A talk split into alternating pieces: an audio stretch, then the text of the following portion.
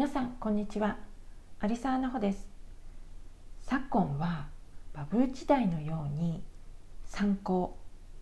年収学歴身長の全てが高い男性ということですね。参考の男性が女性のパートナーとしてもてはやされる時代ではありません。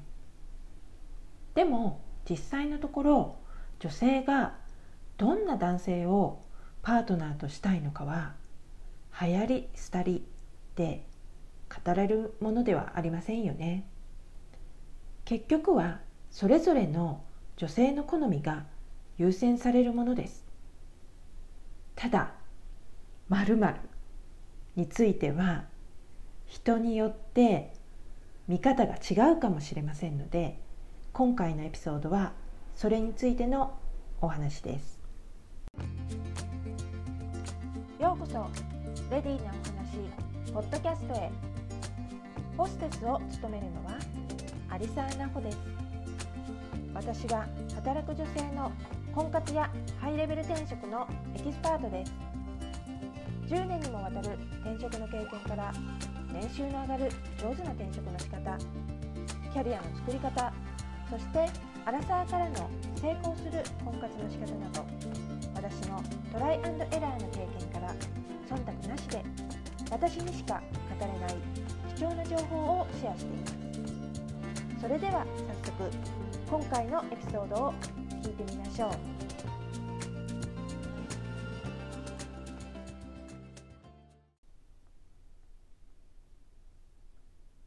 恋愛においても結婚相手を選ぶ時においても男性が女性に女性が男性に求めるものは時代背景によって異なることもありますが本質的な部分では何も変わりません。このことだけを取り上げるとまるであまり仕事をしたことがない女性の考えだと誤解を受けるかもしれませんので今まで聞いてくださっているリスナーの方はもうご存知だとは思うんですけれども今回初めてこのポッドキャストを聞いてくださっている方もいるかもしれないので改めて私のことについて少しお話ししますね。私自身は日系外資系両方の金融機関で働き普通の普通の男性あるいはそれ以上にバリバリと働いていたこともありますので女性が働くことの意味も分かった上でお話ししています。むしろなぜ私が働く女性のためのライフコーチをしているのかというと女性がこの不確実性の多い社会の中でどのように生きていけば自分の望むような生き方ができるのか。経済的にも不自由もなく不安もなく幸せだと思える人生を生きていけるのか。私自身の経験からインスパイアしサポートしたいという思いで始めていますので男性が女性に女性が男性に求めるものは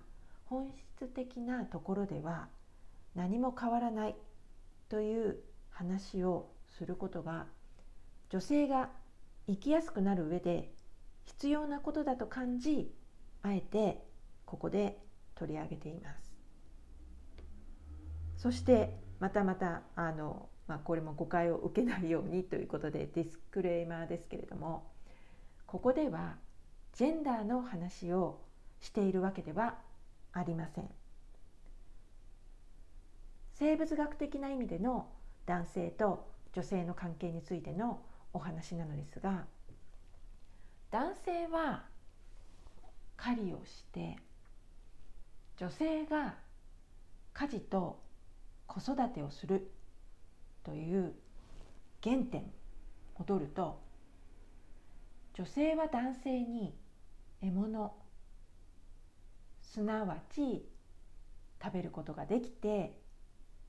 安心して家事と子育てができる環境を求めますし男性は女性に若さや美すなわち子孫を残しつつ安心して狩りに行ける環境を求めます。ですから現代においては女性が男性にこの〇〇ね。〇〇です。つまり財力を求めても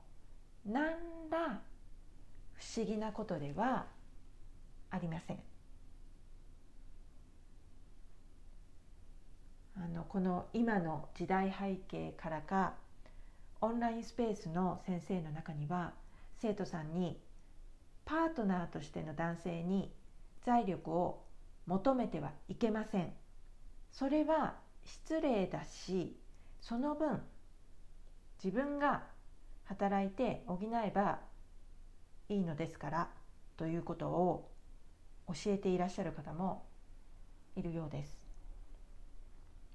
それはその先生の考え方だとは思いますけれどもでも求めたい人は財力を求めてもいいんですよ。先ほどもお話ししましたように相手に何を求めるかは好みの問題ですから。ね。好みの問題なんですよ。ですから財力がある男性が結婚する時自分と結婚したいと思っている女性に対して本当に失礼だなって思ってたりするんでしょうか？それにそういう男性はみんな結婚してはいけないんでしょうか？実は私も男性からそのまるですね。まるまる財力の面で逆差別を受けたことが何回もあるんですね。その時はこういうこともあるんだなと驚きましたけれども別にねそれはその方の好みの問題なのねということでそれ以上何とも思いませんでしたしあのもちろんね失礼とも全然思いませんでした。それとリスナーの皆さんの中にもこんな経験をしたことがある方がいらっしゃるんじゃないかと思うんですけれども例えばパートナーの男性のルックスや性格や趣味についてはまあ普通に聞いて「ふーん」とか「ああそうなんだ」とかね。まあ場合によってはいろんなものを集めてる男性に対しては「あそんなに集めちゃうの?」とかいろいろちょっとしたことあるかと思うんですけど。でもまあそこまでね周りの方も何て言うのかな。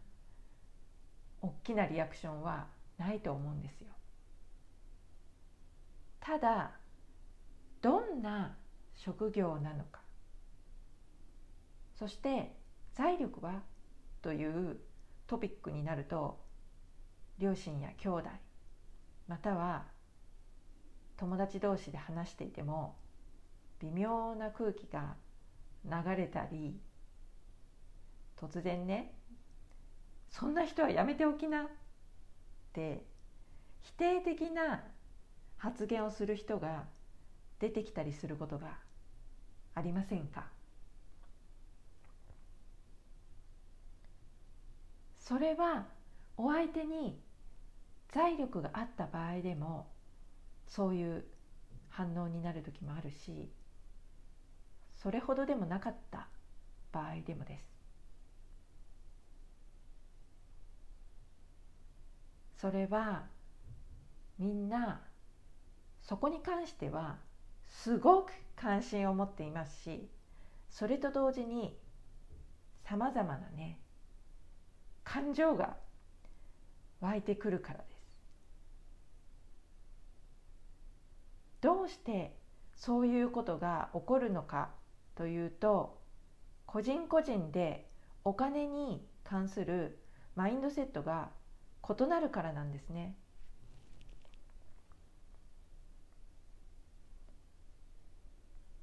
またねそれが